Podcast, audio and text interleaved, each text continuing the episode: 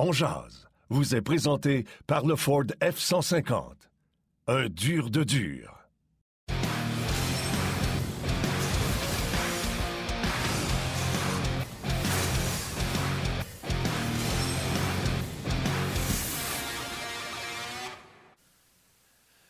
Bon midi, mesdames, messieurs. Le 25 mars 2022, j'espère que ça va bien, que vous êtes en forme. Yannick Lévesque et Martin Lemay vous accompagnent pour la prochaine heure à cette toute nouvelle édition de On On va revenir sur le match Canadien-Panthers hier soir au Centre Bell. On va parler euh, de gardien de but beaucoup également dans la deuxième portion de l'émission avec Stéphane White et Marc-André Dumont sera avec nous pour commencer l'émission dans quelques instants. Martin Lemay, comment vas-tu, mon cher ami? Je vais très bien, je vais très bien. Grosse journée de sport hier. Euh, bon, vous avez regardé les Canadiens, bien sûr, à RDS, qui ont perdu contre, euh, contre les Panthers de la Floride. Vous avez également euh, vu sur RDS ce match de soccer Canada et le Costa Rica. Et tabarnou, je regardais ça jusqu'à la fin. Ça me fâche toujours autant de voir certaines choses au soccer. Le pire, c'est que j'étais pas pour en parler. Mais quand j'ai écouté tous les spécialistes qui en ont parlé également de ces euh, plongeons, si tu veux bien, euh, ben, je me dis que j'avais le droit d'en parler. Bref, euh, beaucoup, beaucoup, beaucoup d'événements dans le sport. Puis là, je parle même pas du March Madness, notre Québécois Mathurin qui a été éliminé hier avec Arizona. Bref, beaucoup de sports à, jaser, mais nous, on va se concentrer sur le hockey. Puis sur Canadien Panthers, entre autres, avec le joueur électrisant qu'on avait hier. On va aller voir si le joueur électrisant vous est présenté par le Ford F-150. Un dur de dur. Oui, ben Cole Caulfield, hier, euh, écoute, euh, c'était, c'était correct. Il y a eu des bons flashs euh, dans son cas à lui également hier. En tout cas, j'ai trouvé que c'était beaucoup mieux que ce qu'on avait eu de sa part et de Nick Suzuki lundi contre les Bruins de Boston. Quatre tirs au but, 20 minutes de jeu, moins deux. Le petit bémol, tu sais, quand Schooneman tombe, euh, puis que le joueur qui ramasse la rondelle a le temps de prendre un lancer, faire le tour, revenir de l'autre côté. Si tu revois la reprise, tu vas voir que Cole était assez mollement molle sur. Euh, il aurait pu récupérer la rondelle en venant de l'autre bord. C'est ça que je voulais J'aime ça ton expression, assez mollement molle. Pas mais assez mollement mou. Hein? non, mais c'est bon. C'est bon. Whatever. il est à soft, comme on dit en anglais. L'expression en anglais sonne mieux euh, en termes de sport, hein? Euh, plus qu'en français. Des fois, c'est pas toutes les traductions qui sont excellentes, hein? Euh, c'est comme ça. Salutations rapides sur, ouais, bravo pour l'effort. Salutations rapides euh, sur euh, Facebook, euh, puis je te donne l'occasion de le faire sur rds.ca. Hey, des fois, ça va tellement vite, on oublie de le faire en début d'émission, puis là, je veux le faire. Julien Lauzon, Jérémy Veilleux, Jeannot Chandonnet, des habitués, Réal Grou, Max Bouchard, François Richard, Michel Vaudry, Manon Denis, Alain Lemieux, Pierre Dastou, lui qui dit une chance qu'on n'a pas échangé à Allen lundi. Ça aurait pas été beau. Hier, Allen, encore une fois, était très, très solide. rds.ca, Martin. le pire, c'est que sur Allen, qui a été très, très, très, très, très solide, euh, je pense que ton humble partenaire, euh, ah oui, Martin et Stéphane Way, qu'on va avoir aujourd'hui, en ont parlé souvent à quel point qu'il ne fallait pas échanger euh, Jake Allen, qu'on a été des années à ne pas avoir de gardien de but substitut. Euh, c'est 4 en 4. Puis là, je vous le dis, là, à ça va péter parce que Jake Allen, c'est pas un numéro 1. Il ne faudra pas capoter. Il faudra se souvenir de ces quatre bonnes performances-là. Puis c'est à ce rythme-là qu'on veut, euh, veut que Jake Allen euh, joue des matchs. Donc, Stéphane Wade va être là dans quelques instants. Marc-André Dumont s'en vient. Les gens sur la messagerie texte, les réguliers sont présents. Martin Lajoie, Marc-André Daigle, Dargy, excusez. Euh, Jean-Luc Pigeon, vétéran de Bécomo qui nous écoute, Alain La Jeunesse, Hayes, Mathieu Poulain. Vraiment, là, les réguliers là, qui sont là en début d'émission. Euh, David Demers, euh, c'est pas un nom que j'ai vu souvent. David Demers, salutations. Oui, David Demers, salutations. Arlen Sanders. Je ne sais pas. C'est la première fois je pense que je mentionne le nom de cette personne. Donc, salutations et merci d'être là. Pascal Blais, régulier, Jérémy Chartrand. Salutations et qu'on commence cette émission avec Marc-André Dumont. Que l'on retrouve directement du pays des Bleuets, au Saguenay, à Jonquière. Monsieur Dumont, comment ça va? Salut Yannick, ça va super bien. Salut Martin. Qu'est-ce que tu fais là? Je suis l'observateur ce soir pour le match numéro 3 de la série euh, de première ronde entre euh, les commandeurs de Lévis et les élites de Jonquière. Donc, les chevaliers, chevaliers de Lévis. Les chevaliers, c'est vrai, c'est vrai, c'est vrai. Les commandants, c'est quand, quand, moi je coachais. dans ton temps. c'est quand moi je coachais. c'est ça. dans mon temps. Alors, les chevaliers, donc, euh, c'est ça, je suis à Jonquière et puis euh, j'en ai profité hier pour arriver à aller super avec ma filleule qui est au programme d'ATM euh, au cégep de Jonquière. Donc, ça m'a permis de la revoir et puis bien hâte au match ce soir. Excellent, excellent. Moi, je vais être à ben, Charlemagne ce soir. L'équipe du coin Martin, les Vikings de Saint-Eustache contre les riverains du Collège Charlemagne, je vais être là. Parce que les séries dans la Ligue M18 3 du Québec sont débutées depuis mardi. Et où le match que tu vas aller? C'est-tu à Saint-Eustache? Non, c'est euh, au Collège Charlemagne à Saint Ville-Sainte-Catherine, mais c'est Saint-Eustache qui joue à Charlemagne. Hmm, c'est à quelle Quand j'irai à Saint-Eustache, je vais te le dire, à 19h30 ce soir. Ça hmm, tente, mon chum, l'invitation est lancée. Ben oui, tu seras pas loin. Viens, faire un tour, viens voir ça. Je vais être là. On est-tu en train de bouquer ça en ondes, là? oui. Hey, y a certaines, certaines langues vont dire l'évêque, le président, il envoie son monde à Jonquière, à Amos, puis lui, il va proche, puis j'ai envoyé Marc-André à Jonquière. ouais, c'est ça. Ben, je suis une recrue dans la Ligue euh... M18 3 hein, c'est ma première saison, fait que c'est ça, j'ai les derniers choix dans les endroits où aller euh, faire l'observateur. Ouais, la semaine prochaine, on va t'envoyer à Rivière-du-Loup, à Moss. non, je t'agarde, t'agarde. C'est pas, ça, pas de même que ça marche pas en tout. Là. Je veux rassurer les gens. c'est pas comme ça. Hey, on va, on, va, on va parler du Canadien. On va parler du match d'hier. On va euh, revenir un peu euh, là-dessus. Tu voulais revenir euh, sur le match d'hier. Ben, en fait, je veux savoir, Marc-André, comment t'as comment as trouvé notre ancien Ben Sherratt et Claude Giroux qui a disputé lui un premier match aussi avec les Panthers hier? Oui, absolument. Ben, ben Sherratt, évidemment, j'ai j'ai jeté un coup d'œil sur son match parce qu'on l'a vu pendant quelques années à Montréal, donc je le reconnaissais rapidement. Il a joué avec Mackenzie Weaver. Alors, c'est sûr que euh, pour Ben Sherratt, c'est un défenseur défensif et robuste. Euh, c'est sûr qu'on va le voir davantage quand les séries vont commencer dans un 4 de 7, quand il va avoir comme mandat de jouer contre le meilleur trio adverse ou un des meilleurs joueurs adverses, puis de le déranger dans le 4 de 7, puis d'être dans, dans, dans ses poches, dans dans sa face tout le temps, puis d'être très physique, puis de l'user, de l'avoir à l'usure. C'est sûr qu'en saison régulière, il va faire un bon travail. Charrett, évidemment, à Montréal, c'était notre meilleur défenseur. Là, il rentre dans une équipe où il y a beaucoup, beaucoup, beaucoup de sport. Il a quand même évolué sur le premier désavantage numérique. Donc, rapidement, son entraîneur voulait le mettre dans le bain. Euh, puis même chose avec Claude Giroux. Euh, j'ai beaucoup aimé le match de Claude Giroux, évidemment. Je trouve qu'il apporte tellement une équipe, puis il peut faire tellement de choses. Il est très versatile. Il peut jouer à l'aile, il peut jouer au centre. En avantage numérique, il prenait les mises en jeu du côté droit, mais il était à la pointe du côté gauche sur les mises en jeu. Euh, évidemment, il y avait cinq attaquants, les, euh, Panthers, lors, euh, lors du. Mais il y avait cinq attaquants en avantage numérique, les gars. Mais en troisième période, quand les Panthers menaient 3-2, ils ont un avantage numérique avec 12-13 minutes.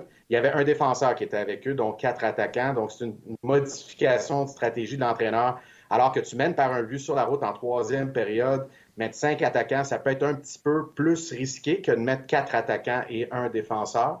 Euh, Claude a joué aussi en désavantage numérique sur le but de Suzuki. Il a remporté la mise en jeu, puis c'est le petit Snoro Cole Caulfield qui a contourné le défenseur vers la gauche pour arriver premier sur la rondelle, lever le bâton. Puis le Canadien a pu prendre possession, marquer quelques secondes plus tard. Mais euh, il a remporté sa mise en jeu, Claude, euh, là-dessus. Donc, euh, c'est sûr qu'en avantage numérique, par moment, notamment en entrée de zone, ben Claude était un petit peu là, en, attente parce que quand tu arrives dans une équipe, tu n'es pas, pas, conscient ou tu connais pas encore toutes les nuances du système de jeu. Puis je donne un, un court exemple. Puis après ça, je vous recède la parole, les gars. C'est qu'en entrée de zone, en avantage numérique, tu as des équipes qui ont la philosophie de prendre le rush, c'est-à-dire de prendre l'entrée de zone, puis d'amener la rondelle au filet, puis de terminer ses routes profondément en zone euh, offensive. Puis tu as d'autres équipes qui ont la philosophie de dire non, non, on atteint la, zone adverse, il faut s'installer. On veut s'installer, on a, on a un plan. On veut, on veut appliquer le plan, donc on veut pas nécessairement prendre un lancer puis le créer une rondelle libre. Fait Claude, je, crois peut-être qu'avec Philadelphie, c'était cette deuxième méthode-là de s'installer puis d'organiser l'attaque, alors que les Panthers, eux autres, là, ils niaisent pas avec ça. Ils vont au filet puis ils attaquent. Dans les premiers moments, j'ai noté en entrée de zone, Claude est un petit peu incertain. C'est normal, ça fait 4-5 jours au fil du temps. Il va tout prendre connaissance de ces nuances-là. Il ne sait, pas, euh, sait pas où aller. Moi, je t'ai trouvé gentil avec Ben Charrot. Euh, c'était le moins bon Charrot qu'on a vu euh, des derniers temps. en partant, il y a eu un échappé du côté du Canadien qui s'est fait prendre. autant lui, là, vous pouvez bien dire quand la POC tombe, les gars, il n'y en a plus d'amis, mais Josh Anderson aurait pu le ramasser comme un train, m'emmener, puis il est allé aux mises en échec au bâton au lieu de ça. Puis même affaire pour Ben Sherratt. Euh, il y a eu des moments où ce n'a pas bien paru. Je me souviens ben, absolument. Je vais juste te dire que c'est pas le meilleur Sherrod des derniers jours qu'on a eu à Montréal où ce qu'il était exceptionnel. Euh, puis à un moment donné, là, ça a dû le fâcher. Il y a un petit vide du Canadien. Puis là, je me souviens pas si c'est Pitlick. Je pense pas que c'est Coffin ni Suzuki, là, mais j'ai l'impression que c'est Pitlick. Là, euh, le filet est à gauche. Donc, c'est soit en première ou en troisième période qui a réussi à soutirer à rondelle à Ben Puis là, tu l'as vu qui a accéléré puis qui est parti après puis qui s'en est débarrassé. C'était comme là, là c'est assez. Mais c'est normal. Première game avec sa nouvelle équipe, etc. Euh, mais c'était pas, c'était pas, pas la meilleure de, de, de Ben oui, ben, tu sais, je, me rappelle de l'échappée quand Ben Sherritt était sur, euh, sur la patinoire. Je ne sais pas si c'est la même séquence que j'ai en tête, là, mais c'est celle où, Mackenzie Weegar s'est fait frapper par un joueur du Canadien. C'est lui qui a eu l'échappée. Donc, oui, c'était rendu du côté à Ben Sherritt, sauf que quand, comme défenseur, tu te fais frapper, puis là, tu joins la zone neutre parce que la rondelle est sortie de la zone, ben, le gars qui t'a frappé, c'est ton joueur, c'est ton homme. Fait que je sais pas si c'est la même séquence, Martin, euh, euh, qu'on, dont, je parle de Josh Anderson, là, mais c'est pas grave. OK. C'est pas grave. Anderson, c'était pas la longue passe de Suzuki? Peut-être que je mélange les deux. Il faudrait, euh, faudrait revoir la séquence. Ouais, faudrait revoir les séquences. Mais c'est pas grave, là, tu sais. Puis ça va être une belle équipe, c'est une belle machine. Barkov, euh, je sais que Jonathan Huberdeau est candidat pour le Hart, puis c'est un gars de chez nous, puis euh, encore plus de chez nous, chez nous, parce que c'est un gars de la Rive-Nord. Mais Barkov, là, il est tout simplement... écoute, 7 secondes après que le Canadien marque. Ça, ça, veut pas dire que le, fait de le match aurait changé, mais ça change la donne à Montadi de pouvoir donner la réplique comme ça avec un lancer pareil de, de Barkov. Parce que moi, c'est un joueur que, que j'adore. Canadien sais, hier, je posais la question, le Canadien, peux-tu rivaliser, pas gagner, peux-tu tenir son bout contre les meilleures équipes? Parce que ce qui s'en vient, c'est les Panthers, on va y revoir bientôt. Tampa Bay, soit dit en passant, qui sont rendus dans les meilleurs deuxièmes, dans les wildcards. Euh, Toronto, euh, je, me demandais, au monde hier, je disais, pensez-vous que le Canadien peut tenir son bout? Puis hier, le Canadien, oui, tirait de l'arrière par deux, mais il lâche jamais, euh, Marc-André. Il lâche pas, hein, c'est ça. T'as raison. Absolument, absolument. Puis ça, c'est un effet qui, se poursuit. On l'a dit, quand Martin Saint-Louis a été nommé, il y a un effet de nouveauté, il y a une vague qui est créée. Puis Martin Saint-Louis, comme entraîneur, va bloc par bloc ajouter des concepts, puis va développer le système de jeu ou les concepts qu'il veut mettre en place avec l'équipe. Et graduellement, les joueurs vont prendre confiance. C'est important de faire des petits changements qui étaient facile à, absorber pour les joueurs puis à appliquer. Puis je pense que c'est ce que Martin Saint-Louis a fait. Et, donc, graduellement, l'équipe a développé de la résilience. Euh, donc, l'espoir que Martin Saint-Louis a créé, comme je l'ai déjà mentionné sur, euh, sur cette tribune puis d'autres tribunes, ben, l'espoir qui est devenu de la résilience, qui devient de la confiance. Donc, il n'y a pas de, il y a pas de, on se sent pas mal d'affronter une bonne équipe, une équipe de tête. tu parlais du but de Barkov après 7 secondes, c'est le signe des équipes euh, dominantes qui sont capables de répliquer rapidement, donc de changer le momentum qui était du côté du Canadien automatiquement après un but en quelques secondes en avantage numérique sur une punition d'indiscipline après le sifflet euh, des Panthers. Mais c'est Dvorak qui devait surveiller euh, Barkov sur la mise en jeu perdu en zone centrale.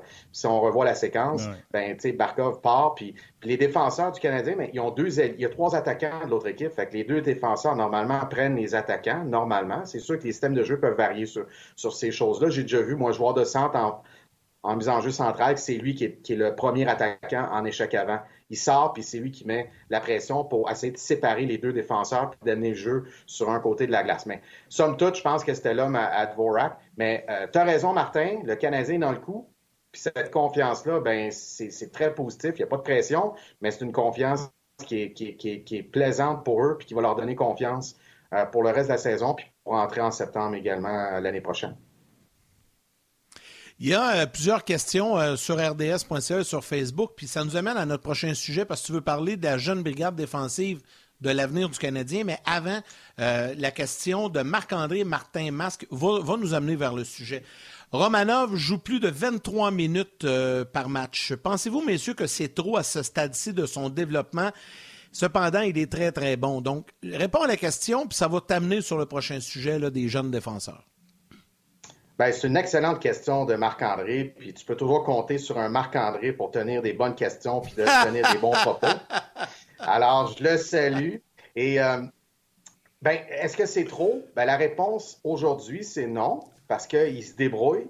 Euh, mais il faut, comprendre qu'une saison dans la Ligue nationale, tu as des séquences, tu as des hauts, des bas, tu as des plateaux, tu as des temps où est-ce que la fatigue s'installe, puis un joueur qui est plus expérimenté que 25, 26, 28 ans est, plus facilement en mesure de gérer cette fatigue-là, puis de la sentir, de la voir venir, de se dire, OK, là, je suis moins alerte, donc je vais simplifier mon, mon jeu, je vais raccourcir un petit peu mes présences sans que l'entraîneur s'en rende compte. Si je sors 5 à 10 secondes euh, plus tôt que je peux, ben, je vais être capable de gérer ça. Fait que ça, c'est quelque chose qu'Alex Romanov n'a pas vécu encore. Donc, en ce moment, c'est correct, mais il faut, faut garder un œil là-dessus comme, comme groupe d'entraîneurs, s'assurer qu'on euh, on ne le perd pas dans une séquence. Puis là, ben, des fois, c'est dur à ramener ces gars-là.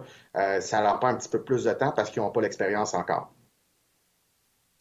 Euh, je suis gossant, là, mais je vais dire oui, c'est trop. c'est trop parce que c'est les circonstances qui font qu'il joue ces minutes-là. Euh, quand ça commençait à bien aller pour Romanov, Yannick, souviens-toi, on en avait parlé ici en ondes, on en avait parlé du fait qu'on avait euh, raccourci son temps de jeu. Et là, il avait comme retrouvé un peu sa game, puis je disais, c'est correct d'y en donner plus, puis à un moment ça va être de ramener encore son temps de jeu. Mais là, on a échangé tous les meilleurs défenseurs du Canadien. Et il y a aussi le circonstanciel. C'est 23 minutes, 22-52 hier. Mais après la première période, puis Pierre et Marc en avaient parlé, Yannick, je sais pas si tu te souviens, je pense que c'était quelque chose comme euh, déjà 10 ou 11 minutes de jeu parce qu'il jouait les trois désavantages numériques. Le Canadien a eu trois pénalités. Fait que si tu enlèves cette première période-là où ce qui a été utilisé à outrance, il revient dans un temps de jeu qui est un petit peu plus normal. Fait que, tu sais, il faut tout le temps prendre la, peine, mais ceci étant dit, lui, tu le regardes, là, Marc-André, c'est un joueur de hockey. Il est fait fort. Les gars veulent l'essayer. Marchman est parti après ah hier. Marchman des Panthers de la Floride. Il l'a essayé. Il le sait. Écoute, il est solide comme le rock. Six tirs bloqués encore hier. J'ai de la misère avec ma mémoire. Le tir bloqué, là, où ce qui reste à terre, c'est-tu hier, ça, ou c'est lundi contre Boston? Euh, je pense que c'est lundi. En tout cas. Et là, tu me mets un doute. Là. Hier, a a il y a encore six tirs bloqués hier. Honnêtement, je l'aime beaucoup. Puis, tu sais, dans un monde idéal, ça serait de le ramener un petit peu plus pour que. Hey, si vous le trouvez bon, là, Romanov, Marc-André, là, imagine dans deux ans. Aucun doute. Aucun doute, Martin. C'est tout à fait vrai. Puis, mais c'est important quand même que, comme jeune défenseur, qu'il aille chercher ses 10, 11 minutes à l'occasion, puis qu'il aille chercher ces 23 minutes-là, comme hier, pour apprendre, parce qu'ultimement, il va devoir jouer ces minutes-là. Comme chez Weber jouait ces minutes-là avec le Canadien dans les dernières années, puis dans les séries éliminatoires l'an passé. Donc, c'est important qu'ils apprennent, puis c'est là que le feedback est très important pour s'assurer. Puis, en passant, c'est lundi contre Boston qui est resté euh, au sol, Martin. Donc, euh, euh, mais c'est un bon, c'est un bon flash effectivement.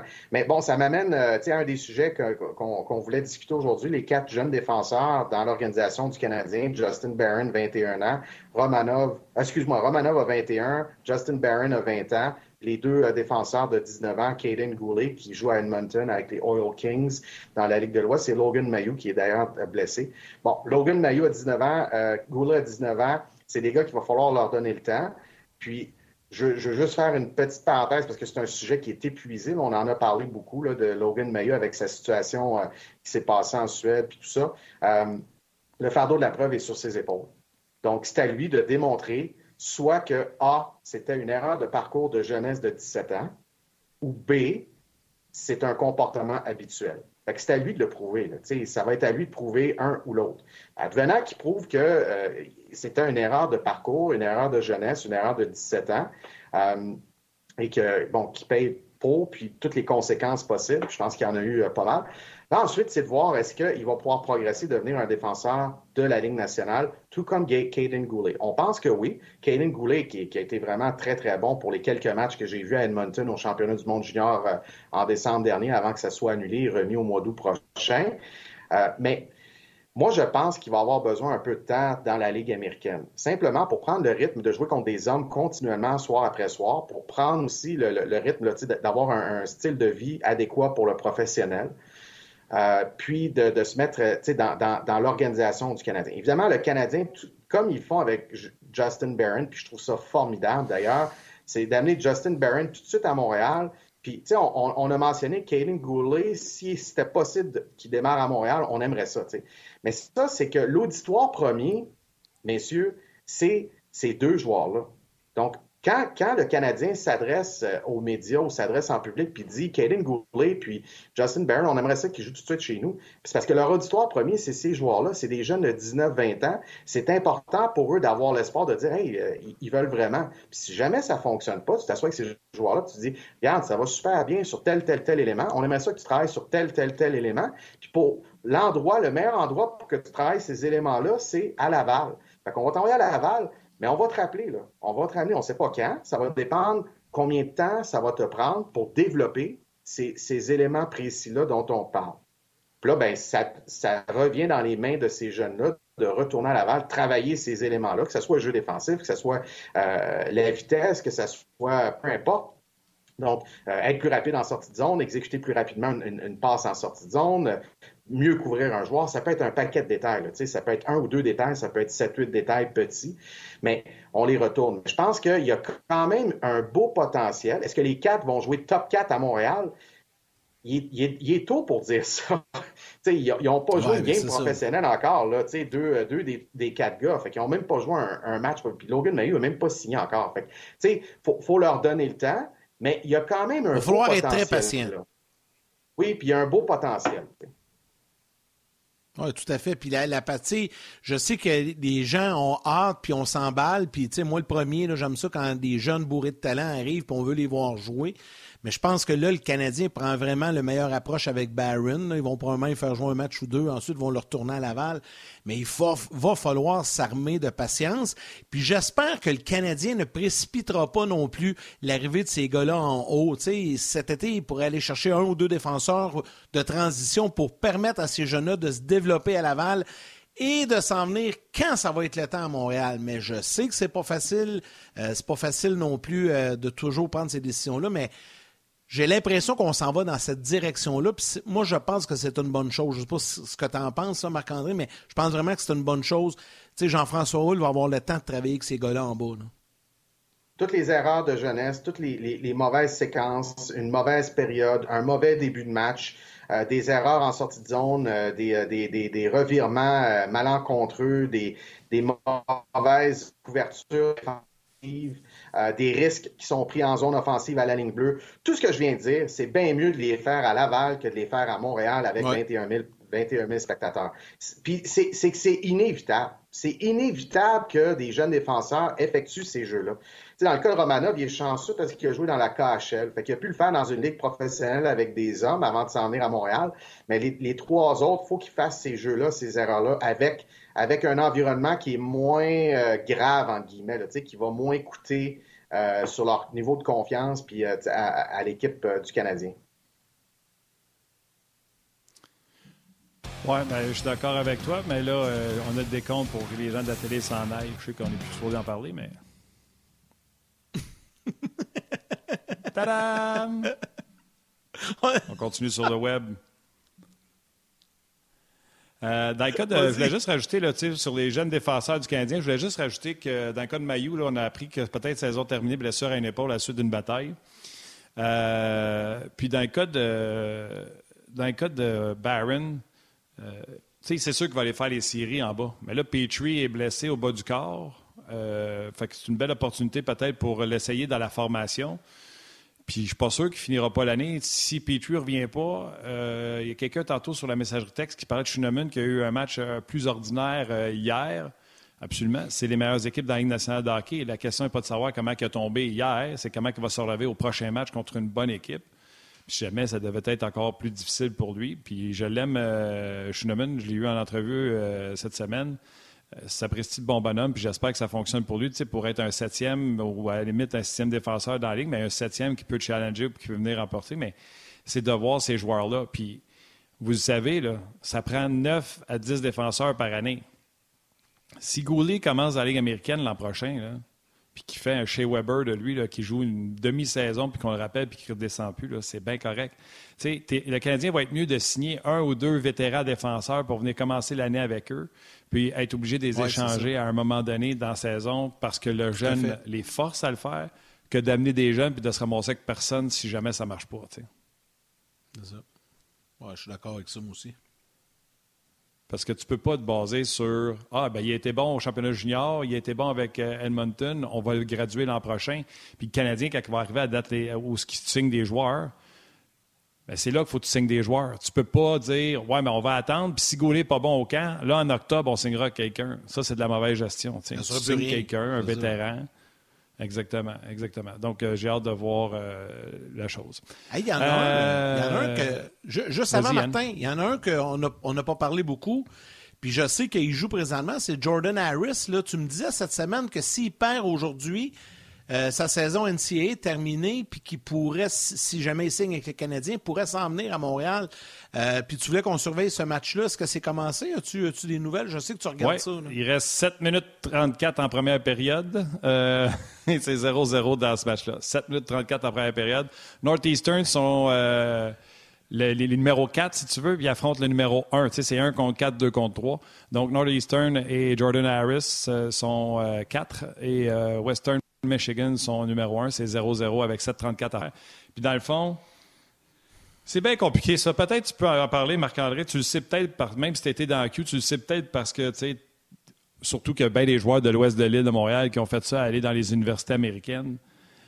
Supposément, tu n'as pas le droit de leur parler. Mais c'est drôle, Bill Guérin, il savait très bien qu'elle n'allait pas signer McBain, puis il l'a échangé pour un deuxième choix en Arizona parce qu'il savait qu'il ne pourrait pas le signer parce qu'il y a eu une communication avec la famille, le joueur, etc. Le Canadien a décidé de garder les droits sur Jordan Harris. Ils le savent qu'ils vont s'entendre avec lui à la fin de la saison. Ils vont sûrement y faire brûler une saison de son contrat de trois ans de recrue en le faisant jouer cette année. Je m'attends à ce que si Harris perd aujourd'hui, ça soit annoncé, si ce n'est pas aujourd'hui, demain dans son cas. Marc-André, peut-être tu peux nous expliquer aussi euh, ta version des choses.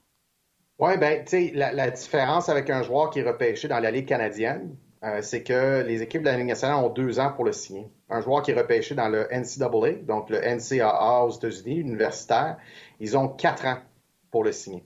Donc, ça donne beaucoup plus de temps. Alors ça, c'est un désavantage pour la Ligue canadienne.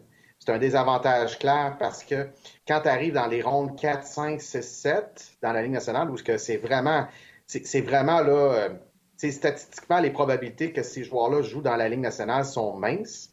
On parle d'un joueur et demi à deux sur, sur les 32 repêchés qui vont s'établir dans la Ligue nationale dans les rondes de 5, 6, 7, si je me rappelle bien. Alors, il y a beaucoup d'équipes dans la Ligue nationale, canadiennes et américaines, qui se disent, ben, tant qu'à prendre un risque, je vais prendre un risque sur un gars que ça peut prendre quatre ans avant qu'on qu'on le signe. Dans le cas de Jordan Harris, ben, je pense qu'on le Canadien a essayé de signer dans, le passé. Il y a déjà un lien Kent Hughes avec euh, le clan Harris. Puis tu as raison, là, les règles, c'est que tu n'as pas le droit de parler à ces joueurs-là. Sauf que ces joueurs-là ont tous, des aviseurs familiaux. Euh, des conseillers familiaux qui sont des agents, dans le fond, sauf que c'est au lieu d'utiliser le titre d'agent, c'est le titre d'aviseur familial. Donc, les équipes passent par des aviseurs familiaux pour, pour discuter des intentions puis voir c'est quoi qui va se passer. Alors, ça va être un dossier à surveiller. Tout à fait. Tu peux continuer, Yann, si tu veux pas y aller. non, non, non, c'est parce que je suis en train de lire des commentaires. Je, me... Oui, ben c'est ça, je voulais te lancer là-dessus. C'est parce que je suis en train de lire des commentaires, mais je voulais être sûr que je n'avais pas échappé. Il y en a beaucoup. Euh, ben, André Tourigny, mais en fait, euh, il a parlé de quelqu'un, mais tu m'as nommé un nom que je ne connais pas, mais je sais qu'il est très, très respecté, c'est Jacques Carrière.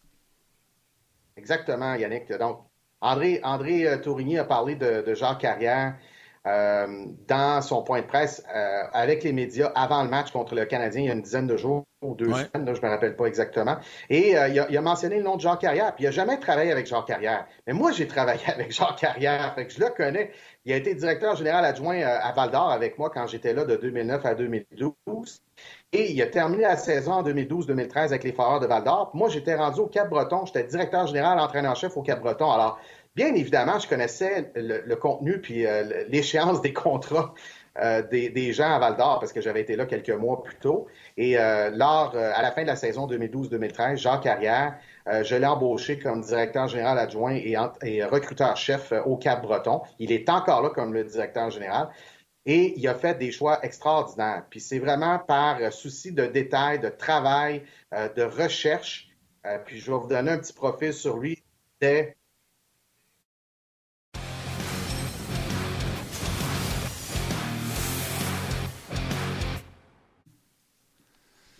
dès le retour. est-ce que, est que je continue? Les yeux ou je vous laisse embarquer? Oui, ben on fait juste mettre la mise à la table pour les gens qui nous rejoignent de la télé. On parlait d'un homme avec qui tu as travaillé, Jacques Carrière. Tu l'as connu à trois à Val d'Or. Et quand tu es arrivé au Cap-Breton, tu l'as engagé. Vas-y. Exactement. Alors, à Val d'Or, il avait fait quelques bons choix. Le, plus notable, c'est Anthony Manta, un choix de cinquième ronde. Anthony Manta euh, jouait dans le niveau midget espoir à Charlemagne et on l'avait repêché en cinquième ronde. Jacques m'avait dit, il va jouer junior majeur, Marc-André, c'est sûr, puis il va être très bon, mais il n'est pas prêt nécessairement tout de suite. Puis euh, au camp, on avait noté qu'il n'était pas tout à fait prêt, alors on l'avait retourné à Charlemagne, jouer Midget 3 une saison. On l'avait monté quatre matchs, si je, me rappelle bien. En quatre matchs, c'était pas nécessairement concluant. Il y avait eu, je crois, une passe, en, une aide en quatre, matchs. Puis ensuite, ben, comme on dit en anglais, the rest is history. C'est un premier choix, un choix de première ronde dans la Ligue nationale. Il a, marqué 80 buts à 19 ans, 50 buts à, 18 ans. Euh, et, Jacques, c'est à la base un enquêteur au crime majeur à la police d'Ottawa. Donc, c'est un gars qui, euh, qui va discuter, puis euh, négocier, pas négocier, mais interviewer des, des, meurtriers potentiels, des gens qui font des crimes majeurs. Donc, il a été obligé de laisser ce, chapitre-là de sa carrière de, policier parce que ça demandait trop de temps. Exemple, s'il y a un meurtre qui arrivait à Ottawa un vendredi soir, ben là, il était 48 heures sur le, dossier. Fait que s'il y avait un tournoi à aller voir, euh, des équipes à aller recruter, il ne pouvait pas le faire parce qu'il était donc il a été obligé de modifier un peu son, horaire de travail.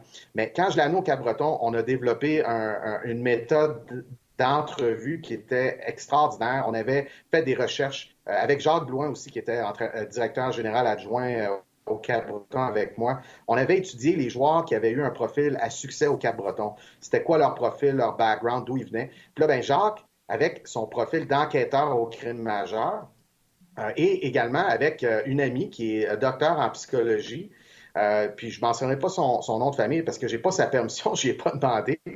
Mais Nathalie, que tu connais sûrement, Martin, euh, Nathalie, ben, je me suis assis avec elle. Elle a travaillé avec les garçons à la DPJ de 12 à 17 ans à l'époque. Je ne sais pas si elle le fait encore. Et donc, elle connaissait la, clientèle de 15-16 ans que nous autres, on interviewait. Donc, on a bâti euh, un, questionnaire et, et, ça, ça nous a amené à faire des découvertes en entrevue extraordinaires positives et négatives. Il y a des joueurs que malheureusement on a, tassé de notre liste, puis on a des joueurs comme Drake Patterson, ça c'est Jacques Carrière. On l'a repêché en sixième ronde. Puis on l'a repêché en sixième ronde à son année de 16 ans, pas son année de 15 ans. Son année de 15 ans n'a pas été repêché. Euh, Félix Martineau, qui était le capitaine des Stingers de Concordia, qui a été capitaine au Cap-Breton en 20 ans, qui a joué à 17, 18, 19. On arrive au repêchage en cinquième ronde. Jacques me dit Félix Martineau, c'est lui notre prochain choix. Jacques, on n'a pas de place pour lui. On, avait dit qu'on prendrait juste des 99. Lui, c'est un 80, euh, excuse-moi, juste des 98. Lui, c'est un 97. Il y a 17 ans, l'année qui vient, on n'a pas de place. Là, il a regardé mon alignement, il a dit, il va prendre la place de lui. Puis c'était Colby Tower, qui était un joueur correct, qu'on a échangé au rempart de Québec. Mais vraiment, il avait raison. Puis euh, c'est le dernier joueur que je me souviens qui, est vraiment spectaculaire, c'est Colton Ellis, le gardien de but, qui joue dans l'organisation des Blues de Saint-Louis, si je ne m'abuse. Donc, il a fait la navette entre la, Ligue de la East Coast et puis euh, la Ligue américaine cette année. C'est pas un grand gardien, 5 et 11 et quelques. Et Colton Ellis, en quatrième monde, est encore disponible. Jacques me dit, ça n'a aucun bon sens. Ce gars-là, il, aurait dû sortir en fin de première, début de deuxième ronde. nous autres, on a nos deux gardiens, Kevin Mandelaise dans l'organisation des sénateurs d'Ottawa, et on avait Carl Jessamine, qui était un an plus vieux qu'on avait repêché en deuxième ronde. C'était sa deuxième année ou troisième année chez nous. Alors, il me dit, Colton Ellis, on ne peut pas le laisser aller. Je dis, parfait, Jacques, on le repêche. Alors, on l'a repêché, puis on l'a échangé un an plus tard à l'Océanique de Rimouski pour un choix de première ronde. Donc, un, un, quatrième choix a été converti en choix de première ronde. Donc, Jacques, c'est vraiment, j'étais tellement content qu'André Tourigny mentionne son nom puis parle de lui. Puis André n'a jamais travaillé directement avec lui. Fait que c'est comme observateur qu'il avait noté que Jacques mérite sa chance dans la Ligue nationale. Mais il est où aujourd'hui, ce monsieur-là? Il fait quoi? Il est engagé par qui? Pourquoi euh, André a parlé de lui? Ben, Jacques est le directeur général des Screaming Eagles du Cabreton. Donc, euh, c'est lui qui m'a remplacé en 2019, quand j'ai quitté en avril 2019. Il a été embauché, je pense, en mai 2019. Et euh, c'est lui qui est le directeur général depuis ce temps-là. Donc, euh, puis il est maintenant retraité du service de police de la ville d'Ottawa. Ça ne veut pas dire qu'il est, âgé, là. il est encore jeune, bien actif. Mais sais, il est retraité, fait qu'il y a du temps en masse. Et effectivement, il y a eu quelques entrevues. Je le, sais parce qu'on on, est des bons amis. Il y a eu des entrevues dans la Ligue nationale dans les 4-5 dernières années. Donc, ça a passé proche à quelques moments. Mais dans le fond, le propos d'André Tourigny, c'est comment ça se fait que Jean Carrière n'est pas dans la Ligue nationale aujourd'hui? C'est un exemple parmi tant d'autres de la qualité, c'est ça, de la qualité des gars de hockey qu'il y a dans la LHJMQ. Tout à fait. Tout à fait. d'ailleurs, d'ailleurs, la dernière saison de. Merci à Mathieu là, qui nous dit la dernière saison de Ellis, c'est 23 victoires, une défaite euh, avec Charlottetown en 2021, une 78 de moyenne et 926 de pourcentage d'arrêt. Pas payé. Un choix de quatrième rond. Hey, on rentre-tu Stéphane avant Peut-être que Stéphane le connaît aussi, je ne sais pas s'il connaît. Ben oui, on parle de goaler en euh, plus. Jean Karim, mais oui, ben oui, on va rentrer Stéphane euh, qui est là avant de te libérer, Marc-André. Stéphane, comment ça va? Avec plaisir. Salut les gars, comment ça va? Ah oui, ça va bien. On parlait de Colton Ellis. Euh, tu tu l'as sûrement connu un peu, Steph, quoi que tu étais dans la Ligue nationale à ce moment-là. Là. Oui, exactement. non, moi, euh, quand j'étais euh, dans la Ligue nationale, les gardiens de but nouveau juniors, je les voyais pas. Puis on, on trustait nos dépisteurs. Donc, je faisais confiance à nos dépisteurs. Donc, donc je ne le connais pas, honnêtement. Je connais le nom. On se dit la vérité quand même. on se dit la vérité. On se dit la vérité quand même, Steph. Un gars qui joue junior, puis qui claque à sa dernière année junior, 1,78, 926 au Québec. Je te parle pas euh, dans l'Ouest parce qu'on sait que c'est pas la même affaire. Oh, ça, attire quand même le regard. Je sais qu'il ne faut pas se fier aux stats, mais ça attire le regard pareil. Oui, exactement. Non, c'est des stats euh, assez impressionnantes, surtout au niveau junior, parce que c'est beaucoup plus ouvert, beaucoup plus euh, de buts contre. Donc, euh, c'est tout le temps, surtout au Québec, ça a tout le temps été une, ligue très difficile pour les gardiens de but. Et puis, c'est en quelque part, c'est quelque chose qui a, aidé au travers des années le, développement des gardiens de but euh, au Québec euh, par, le style de jeu dans la Ligue majeure du Québec. Avant, avant, qu'on vous laisse, j'en ai une pour vous deux, là, parce que c'est un lien direct. Là. Euh, Stéphane, comme entraîneur des gardiens, est-ce que ça t'est arrivé dans tes années dans la Ligue nationale où tu as pris le téléphone puis tu as appelé des coachs ou des directeurs gérants dans la Q, par exemple, pour avoir des un peu de, de, détails sur certains joueurs? Et Marc-André, je te pose la question, est-ce que ça t'est arrivé, toi, de recevoir des appels d'entraîneurs de, gardiens ou d'entraîneurs de la Ligue nationale pour avoir euh, quelques Q sur les gardiens de but, entre autres? Là? Je commence avec Steph. Ben moi, ça a été plus euh, au niveau quand on avait un gardien de but qui appartenait, qui nous appartenait, qu'on avait repêché. Donc, pendant la saison, souvent, je prenais le téléphone pour appeler l'entraîneur, dire OK, euh, tel gardien de but qu'on a repêché, comment il va à date, puis euh, parle-moi de lui un peu, ses habitudes de travail, son, attitude, des choses de même. Donc, moi, c'était à partir de quand il nous appartenait. Mais avant ça, non, pas vraiment. Mes dépisteurs souvent m'envoyaient des vidéos. Dites, gars, Steph, que si tu penses de tel, tel gardien de but, mais euh, jamais, là, jamais des contacts directs avec des équipes avant qu'ils soient repêchés par nous. De mon côté, c'est un peu la même chose, c'est-à-dire c'est surtout quand on avait des gardiens de but qui étaient repêchés par une équipe de la Ligue nationale que euh, l'instructeur des gardiens ou le responsable du développement des gardiens allait m'appeler. C'est arrivé à quelques reprises un gardien de but qui était éligible au repêchage, donc en mai-juin l'instructeur des gardiens ou le, responsable du développement des gardiens de but de l'organisation de la Ligue nationale m'appelait après avoir regardé des vidéos, après l'avoir vu jouer, puis voulait, voulait savoir un petit peu, avoir de l'information sur euh, sa personnalité, son éthique de travail, quelle sorte de gars il, était hors glace. Je me rappelle avoir eu des appels de Dan Cloutier avec les Canucks devant quand, il était avec les Canucks de Vancouver. Je sais pas s'il est encore avec eux, ça se peut. Donc, euh, j'ai eu des appels de, sa part, euh, des sénateurs d'Ottawa aussi. Euh, euh, Pierre Gros qui était venu, euh, qui était venu nous voir jouer à Drummondville, qui était venu nous voir jouer à Victoriaville parce que Kevin Mandelez avait été repêché, donc il venait jeter un coup d'œil sur Kevin et puis on avait des, bons échanges. Alors c'est surtout puis mon instructeur des gardiens de but, Charles Grant, quand j'étais au Cap-Breton, qui est maintenant dans l'organisation des, des, Penguins de Pittsburgh, Charles, qui, qui vient d'Halifax. je l'avais engagé. J'ai coaché avec lui deux ans, en fait. Je l'ai engagé, puis je suis parti deux ans après. Lui a fait une ou deux autres saisons, puis il a été engagé par les Pingouins. Lui aussi, des fois, m'appelle, il dit Je sais que tu vois des matchs, puis tu as-tu un peu d'infos. Donc, c'est sûr que c'est surtout relié quand l'équipe a repêché le, le gardien de but. Ouais. OK. Exact. Euh, Marc-André, euh, on va te libérer. Euh, on voit que tu es à l'hôtel à Chicoutimi. Euh, comme toute bonne personne de hockey, la sieste s'en vient pour toi. Euh, donc, on te laisse, on te libère pour siester, faire la nappe. Puis nous autres, on va continuer. J'aimerais ça pour avoir le temps. Ouais, j'aimerais ça. J'aimerais ça, les gars. Mais merci de l'invitation. Bon week-end. Bon vendredi. Salut, Stéphane. Bon week-end. la semaine prochaine. Salut. Bye-bye. Ciao. Bye. Salut, Marc. Euh, des petites nouvelles. Des petites nouvelles euh, chez le Canadien. On va commencer avec ça, Stéphane, avant d'aller dans nos sujets qu'on a choisis un peu ce matin. Jonathan Drouin, euh, bon, placé sur la liste des blessés, on dit haut du corps, durée indéterminée. hier, moi, Mathias Brunet me dit que peut-être que la saison de Drouin serait terminée dans son cas. Euh, ça continue, euh, les histoires autour de, Jonathan Drouin. Je ne sais plus quoi en penser, honnêtement, la vérité. J'ai envie de dire pauvre Jonathan ou c'est Jonathan qui court après le trouble? Euh, je ne sais plus quoi penser.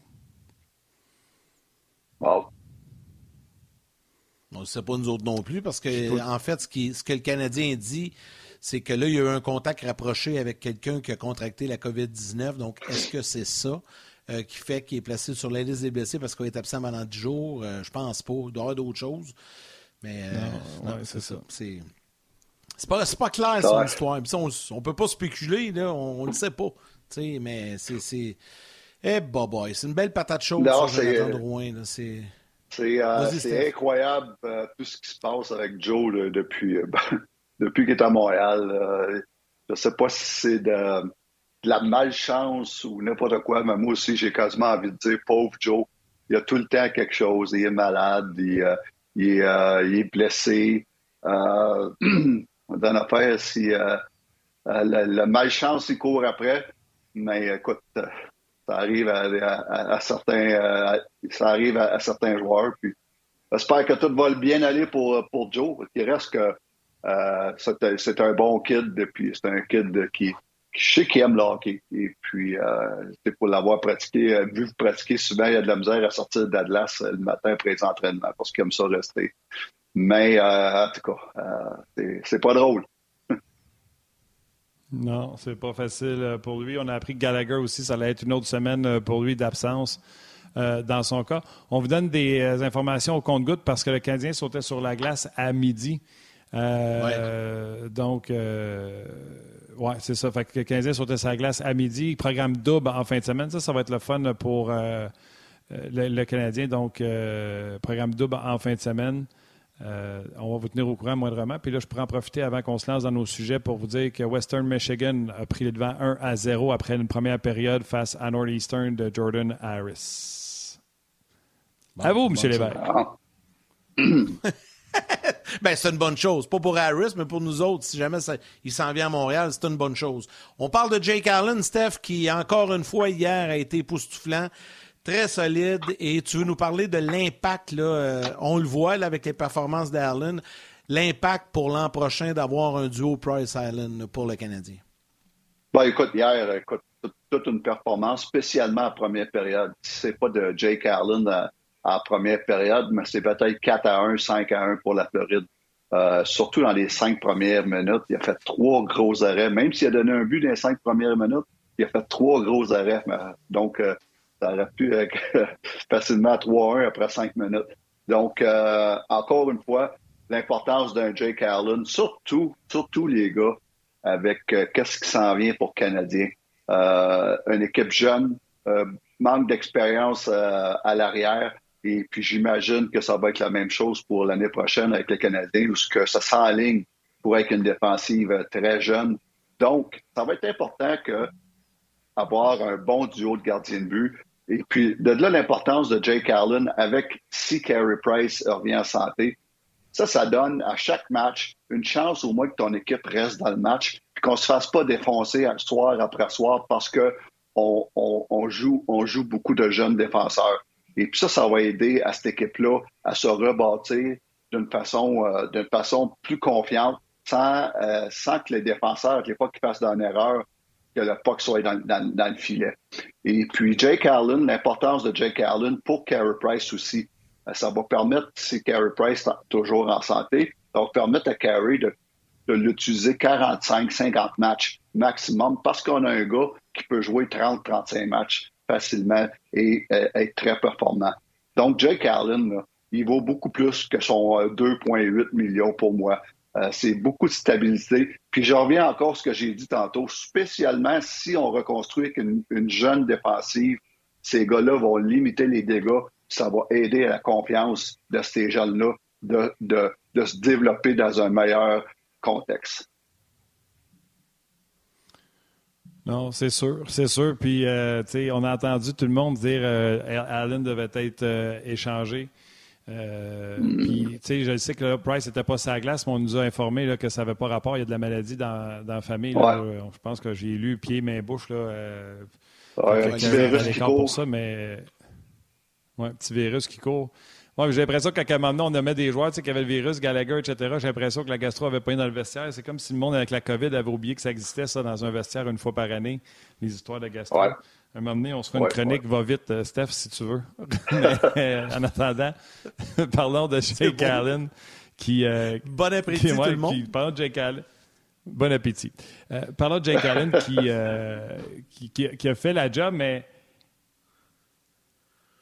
les gens qui disent Ouais, mais on est en reconstruction, c'est bien mieux de rebâtir avec deux gars de même dans le filet, puis qu'ils vont sauver des erreurs, au lieu que ton équipe soit tout le temps en arrière de 3 puis 4-0, puis que les, jeunes soient démoralisés, puis que, euh, etc., Steph? Exactement, c'est mon point. C'est à peu près ce que je viens de dire, dans le sens que oui, tu peux rebâtir avec des jeunes, mais qu'est-ce qui est dur pour le développement d'un jeune? C'est de bâtir puis de se faire détruire tous les soirs. C'est pas la culture que tu, veux développer. Exact. Tu veux pas, c'est pas la culture que tu veux développer de bâtir des jeunes dans un environnement où ce que tu te fais, tu te fais détruire euh, un, soir sur deux, où ce que le, tu te fais, euh, euh, c'est dans un, un, un, environnement toxique pour les jeunes. Donc, ces deux gars-là en arrière qui vont tenir le fort vont limiter les dégâts. Puis ça, là, c'est important pour le mental, la confiance, puis le développement des jeunes, spécialement les jeunes défenseurs, où ce que c'est, c'est euh, euh, jouer dans la Ligue nationale à 20, 21, 22 ans, 23 ans pour un défenseur, c'est très, très, très difficile. Et puis, la, la, venue de deux bons gardiens de but, comme Carey puis, euh, puis Jake Allen, va contribuer super gros au développement de ces jeunes défenseurs-là. Comment t'expliques les performances d'Allen? Parce qu'elles sont vraiment exceptionnelles depuis quatre matchs. Puis euh, là, je disais tantôt en début, si jamais en fin de semaine ça pète, pétez pas votre coche, ça va être une sur cinq parce qu'il n'est pas supposé d'être numéro un. C'est-tu juste ça? C'est-tu juste sur le repos, le fait qu'il revient d'un break, que t'expliques comment il performe en ce moment? Ben, il y a. Ça, c'est la grosse. La numéro un, c'est qu'il était, euh, il était, il était très, très, très reposé. Et il est arrivé euh, avec la tête euh, fresh. Et puis ça, pour, Jake, c'est quelque chose d'important. Euh, là, là, l'autre chose, c'est qu'il faut, faut, se l'avouer, si euh, Jake, comme tout le reste de l'équipe, il, joue avec, avec pas beaucoup de pression, ça va dans le filet, on a du fun, on s'amuse, on compétitionne, et puis tout va bien. Jake, en ce moment, la seule, la seule affaire qu'il va faire attention, ça fait déjà cinq, matchs en, en 13 jours euh, qu'il joue.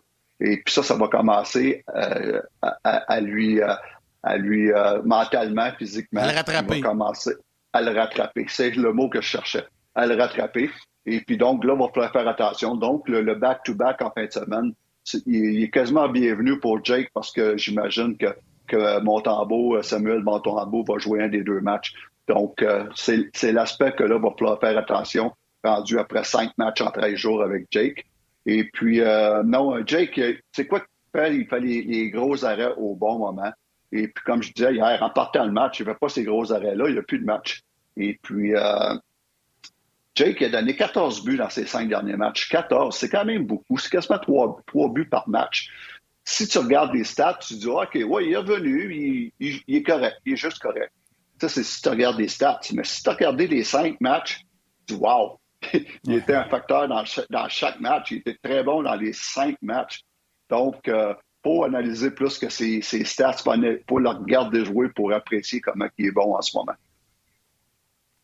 Steph, euh, on profite évidemment de ton passage avec nous pour toujours parler un peu des gardiens de but à travers la Ligue nationale de hockey. Puis là, ben, c'est ce qu'on va faire. Là. Je regardais tes sujets. Tu veux nous amener au Minnesota pour parler de, de Fleury, au Colorado, de Camper. Tu veux parler des jeunes gardiens qui t'impressionnent. Mais tu veux nous parler, pour commencer, d'une situation bizarre en Floride. Bon, écoute, c'est certain qu'on a tous vu euh, Spencer Knight hier. Euh, j'avais hâte de voir ce match-là parce que Spencer Knight, je ne le vois pas assez souvent. j'avais vraiment hâte de, le voir où ce qui était rendu dans son développement. Mais ce qui est spécial, c'est qu'il vient jouer, je pense, quatre ou ses cinq derniers matchs des, Panthers. Puis, euh, puis Bobrovski, est en santé, il est sur le banc. Puis si Spencer Knight il joue régulièrement. Exact, Bobrovski, il joue pas. Puis si Spencer Knight joue beaucoup dernièrement, c'est pas parce que Bobrovski a, la mal, parce que euh, j'ai regardé, puis avant, avant que Bobrovski euh, soit assis sur le banc, il allait bien. Il allait bien, il n'y a pas de problème avec Bobrovski. J'ai comme l'impression que je ne sais pas c'est quoi le système qu'ils emploient ou c'est quoi qu'ils essayent de faire, de peut-être donner du millage à Spencer Knight euh, avant les séries ou de profiter du fait qu'en ce moment, il va très bien, puis on le laisse dans le net pour, parce qu'il y, a le momentum. Et puis, que ce soit une raison ou l'autre, je ne lis pas ce qu'ils font parce qu'ils préparent lui aussi pour les séries. Donc, euh, la meilleure que je vois ça, c'est que les, euh, la Floride vont arriver dans les séries avec deux gardiens de but prêts à jouer. Et puis ça, c'est important. Donc, euh, j'ai aimé ça voir Spencer Knight. Spencer Knight, ça, ça, m'amène, les gars. Oui. Oui. Vas-y, je ne veux pas t'interrompre, vas-y. Non, vas-y, vas-y, je, je voulais sauter un autre sujet, là, mais. J'allais juste dire que en début de saison, là, on, voulait. Dans le fond, c'est clair. Et c'est la partie que je comprends pas, puis c'est pour ça que j'avais besoin de toi aujourd'hui. En début de saison, il était clair, puis je le comprends aussi. En Floride, on a Bobovski qui a connu une saison de misère l'année passée, qui s'est fait sortir en série. Mais il fait 10 millions. Il est tout à toi. Tu, tu le passeras jamais. Euh, donc, eux ont pris la mission de dire faut le mettre dans le but, faut lui redonner confiance, faut qu'il redevienne le gardien but qu'il était. Et tous les matchs, on lui a donné, sauf les toughs. Les toughs, les, gros adversaires, on les donnait à Spencer Knight. Puis ça a commencé à jouer à m'emmener sur le moral de Spencer Knight où il alignait les contre-performances une après l'autre. Et là, il a été retourné dans la Ligue américaine pour jouer des matchs. Brabowski peut garder des matchs à la tête, mais il a gagné des matchs aussi 5 à 4 où il n'a pas été terrible, mais parce que les Panthers sont les Panthers, il a gagné. Là, il a gagné ses quatre derniers. Puis là, on a donné les cinq derniers après qu'il ait gagné quatre matchs de suite, euh, Bobrovski. On a donné les cinq derniers à, au jeune euh, Knight. Spencer C'est là que je me demande, coudon, ils veulent-tu préparer deux pour rentrer en série? Ils font-tu juste pas dire qu'il y a un bobo avec Bobrovski parce qu'il était assis au banc? C'est pas comme s'il était assis chez eux et il était blessé. Fait que tu sais, t'aimes-tu mieux rentrer en série, Steph, avec le jeune, puis si ça marche pas, tu rentres le vieux? Ou t'aimerais mieux rentrer en série avec le vieux, puis si ça marche pas, tu rentres avec le jeune? Tu vas pas rentrer en série avec une rotation, là. Bon, non, non, c'est sûr. Que je bonjour aux gens. Attends, regarde. Il faut que je dise bonjour aux gens.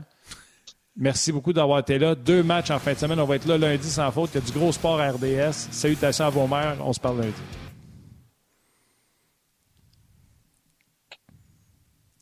Fait que, t'aimes-tu mieux euh, rentrer avec le kid puis rentrer le vétéran ou t'aimes mieux le vétéran puis si ça va pas rentrer le kid?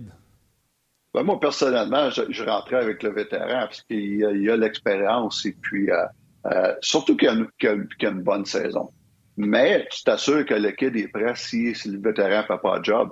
Et puis la façon que les Panthers opèrent en ce moment, j'ai comme l'impression qu'ils veulent que les deux soient prêts pour les playoffs. Puis on va y aller avec celui qui, qui nous inspire le plus ou qu'on a le plus confiance, euh, qui devrait, en principe, être Bobrovski.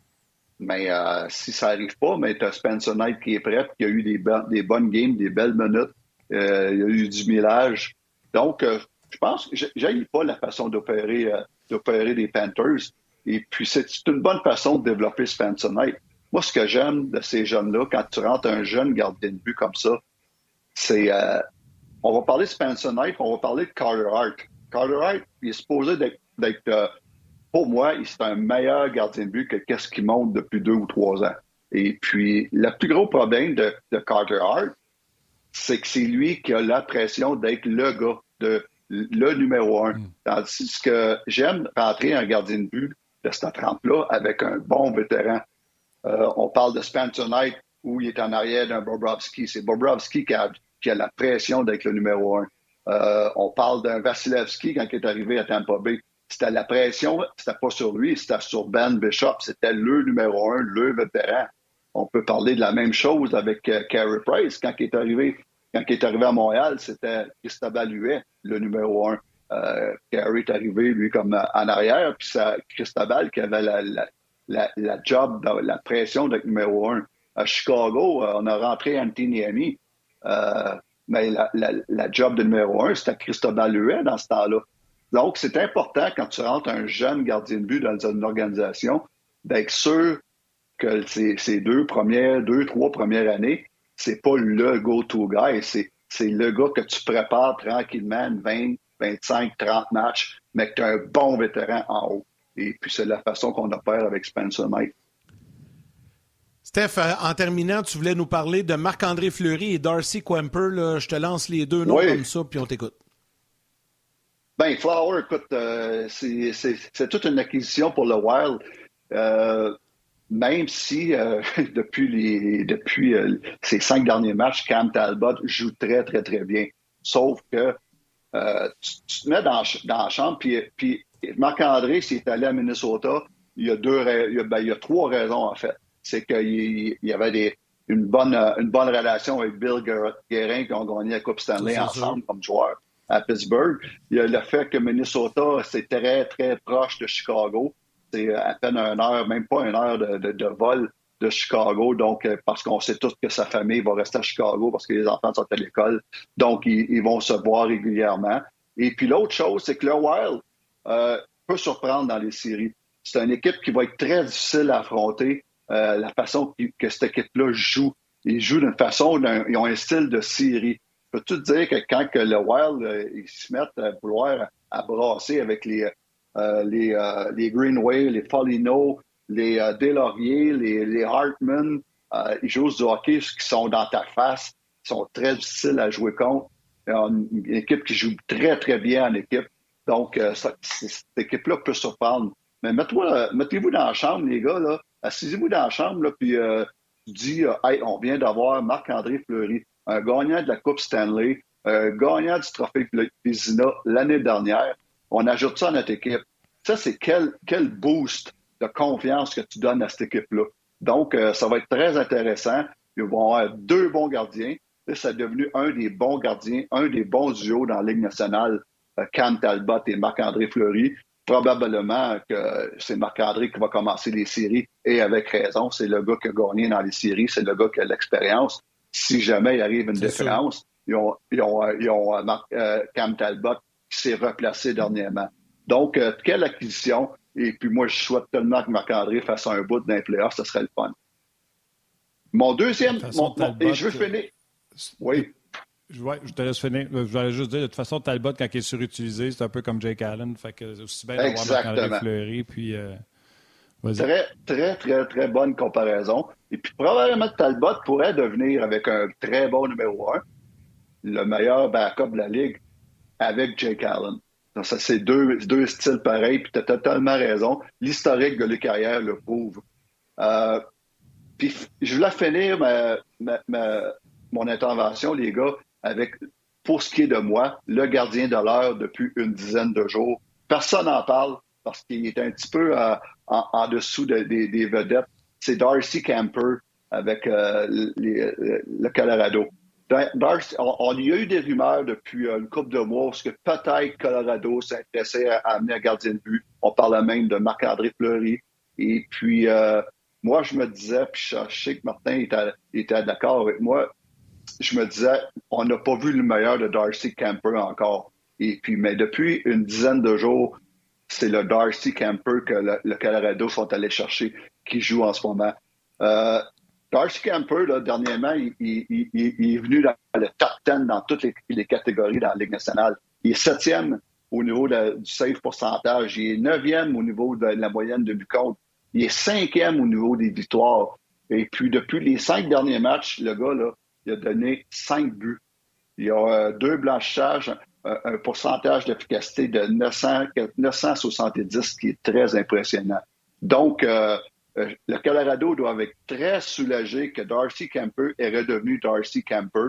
Et puis avec lui, la façon qu'il joue en ce moment, le Colorado peut espérer aller jusqu'au bout avec cette équipe-là, surtout avec les, quelques transactions qu'ils ont faites euh, la, semaine passée, au début de la semaine. Donc, Darcy Camper qui, revient ce qui était une très bonne nouvelle pour l'Avalanche. Juste pour euh, encore plus appuyer sur ce que dit euh, Stéphane Yannick, euh, depuis un mois, depuis j'ai pris le 20 février, j'ai pris un dimanche. depuis un mois, il y a un seul gardien de but qui a un plus gros pourcentage d'arrêt que Camper. C'est, puis je ne l'aurais pas eu. C'est Ilya Sorokin avec les Islanders de oh, New York. Sorokin, depuis un mois, il est à 9,44, Steph, avec 1,80. Wow! Euh, même moi, je ne l'avais pas vu passer. Ça, c'est des chiffres hallucinants. Et euh, c'est fou quand la pression tombe, comment que ça, change les choses. Et Darcy Kemper, dans un rôle où il doit gagner, et malheureusement, l'Avalanche est 5, lui, il a 5 et 4 dans ses 10 derniers matchs, euh, Darcy Kemper. Malgré tout, il est le deuxième plus haut en pourcentage d'arrêt à 932 dans le dernier mois. Fait que quand Steph dit Vous n'avez pas vu le meilleur de Camper, souvenez-vous, il y a deux ans, je ne vais pas me tromper, deux, trois ans, il était tout seul le candidat pour le trophée Vizina en Arizona. Des fois, quand tu es gardien, Steph, pour finir avec ça, peut-être expliquer pourquoi des fois tu ajusté à des nouveaux défenseurs, des façons de, de, jouer devant toi. Moi, j'ai dit, quand tu arrives comme gardien but, donnez-y le temps de s'installer. Darcy Camper, c'est un superbe gardien but. Pourquoi des fois ça prend un ajustement avec le système défensif ou tes défenseurs? Ben, il, y a, deux choses là-dedans. tu as tellement raison. Ça prend un ajustement avec euh, la façon que ton équipe joue, avec ton environnement, avec tes défenseurs, la communication avec tes défenseurs. Comment on va jouer les deux contre un? Comment on va jouer euh, les lancers de situation, euh, les situations de lancer voilés? Il y en a qui vont bloquer le, côté éloigné, toi tu vas prendre l'intérieur. Il y a plein de changements. Comment on va jouer les, les pass-out, toutes les, les, euh, ce qu'on appelle les walk jams euh, dans les angles fermés. Il y a beaucoup de, façons, comment on va jouer notre désavantage numérique. Et puis ça, c'est un ajustement pour les, gardiens de but. Et l'autre chose, c'est quand tu arrives dans une nouvelle équipe, je l'ai vécu souvent ça, spécialement avec, euh, je l'ai vécu avec, spécialement avec Nikolai Abby Bolden, qui venait de gagner la Coupe Stanley à Tampa, on l'a à Chicago. Ces gars-là, ils arrivent avec des grosses attentes et puis se mettre beaucoup de pression. Et puis, donc, les premiers mois, il essaye de, il essaye de trop en faire, il essaye de trop impressionner, il essaye de justifier le nouveau contrat, il essaye de, justifier le fait qu'on est venu les chercher. Euh, puis euh, ça, ça prend un temps, ça. Et puis, je pense que c'est les deux raisons que Darcy Camper, premièrement, s'ajouter à la nouvelle équipe, et puis surtout, euh, juste relaxer, calm down, puis juste faire ta job au lieu d'essayer d'en faire trop pour impressionner quand tu arrives dans une nouvelle équipe. Exactement, de, faire, de trop en faire. Donc ça, je l'ai vécu souvent avec des gardiens de but qu'on était allé chercher. Et puis, euh, mon plus bel exemple, c'était avec Nikolai Ivy Bullen, puis ça va pris une couple de mois avec sortent place. Une fois qu'ils sortent place, sont bons, par exemple. ouais, ouais, merci, Steph. C'était bien intéressant. On a parlé beaucoup de gardiens de but euh, ce midi. C'était bien le fun. La bonne nouvelle, c'est que tu reviens euh, lundi. Lundi, tu es avec nous pour parler des deux matchs. Ouais, lundi, midi et demi, on va parler des deux matchs canadiens. Oui, probablement de Jake et de Samuel Montando. Puis, euh, ben, passez une belle fin de semaine, les gars. Merci. Même chose de ton oh, côté, Stéphane. Un gros, gros merci. Steph, moi, je veux juste te dire quelque chose avant qu'on se flush. Il y a de la F1 aussi en fin de semaine, Steph. Oui, c'est vrai, ah c'est vrai. ça, c'est certain qu'on va jeter un coup d'œil. Oui, monsieur, c'était des belles heures. Ça, ça, c'est le fun des belles heures. C'est pas mal plus fun que quand c'est à 6 heures du matin.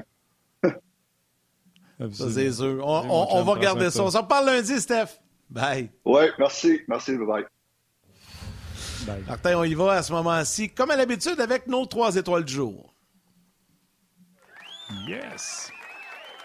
La troisième étoile, The Third Star du Facebook On Jazz, Marc-André Martin Masque. La deuxième étoile de Second Star du Facebook RDS, Yannick Pilon. Et la première étoile, The First Star du RDS.ca, William Leclerc. Leclerc. Alors, un gros merci à Stéphane White et à Marc-André Dumont qui étaient avec nous aujourd'hui. Merci également à Valérie Gautran, réalisation mise en ondes, Mathieu Bédard aux médias sociaux, toute l'équipe de production en régie RDS, évidemment, et à vous tous les jaseux de prendre le temps de nous suivre, de nous écrire. C'est toujours un plaisir de lire vos commentaires. Lundi, François Gagnon en direct de la Floride. Il est là pour la réunion annuelle des directeurs généraux de la Ligue nationale. On va retrouver François donc en direct, euh, je pense c'est Palm Beach. Et euh, Stéphane White sera également avec nous pour revenir sur les deux matchs euh, du Canadien ce week-end. Je te laisse le mot de la fin, comme à l'habitude, Martin. Oui, juste parce qu'on a parlé de fin, juste vous dire que la séance d'essai libre, la première est terminée. Leclerc premier, Verstappen 2, Bottas sur Alfa Romeo 3 devant Carlos Sainz. La deuxième séance d'essai libre commence à l'instant. Je ne sais pas si je dois te dire ça, Yannick, mais euh, en tout cas, moi, j'ai belle fibre chez nous. Puis, euh, d'un poste, il y a comme des postes bizarres d'RDS de rajouter pour la F1. Vous avez trouvé ça sur Bellefib. Je dois te dire ça, de parler de ces postes-là? Je présume que oui. Hein? Ben oui, ben oui, c'est TSN qui présente ça, oui. Fait que vous pouvez voir les séances d'essai libre numéro 2, si vous voulez voir ça. Euh, deux matchs du Canadien en fin de semaine. Il va y avoir également la F1 sur nos zones. Et euh, dimanche, la boxe. il y aura ce match de soccer où le Canada va pouvoir. Euh, oui, attention, j'arrive. Il y a le Canada qui va pouvoir assurer son rôle pour la Coupe du Monde au Qatar dimanche à Toronto. Ça, ça va vraiment être le fun. Je sais qu'ils ont manqué leur coup de peu, mais dimanche, ça pourrait se concrétiser. Puis comme tu viens de le dire, la boxe ce soir, c'est en direct. C'est un gala de boxe de gym qui est en direct sur nos zones. Euh, euh Zouski qui va affronter le huitième boxeur au monde, alors que lui il est peut-être classé, euh, euh, mettons, 60. Alors, c'est un gros défi pour lui, c'est pour la suite de sa carrière. Donc, c'est à suivre RDS. Donc, lâchez pas, lâchez-nous pas, ça se passe RDS. Tu l'as dit, merci à Val, merci à Mathieu, merci à toi, mon Yann. Je vais aller te voir à soir au Midget 3, les gens, je vais aller voir ça. On va mettre un gros coton ouaté, puis je vais aller te voir. Merci d'avoir été là. Bon week-end. Salutations à vos mères, à vos enfants. On se reparle lundi.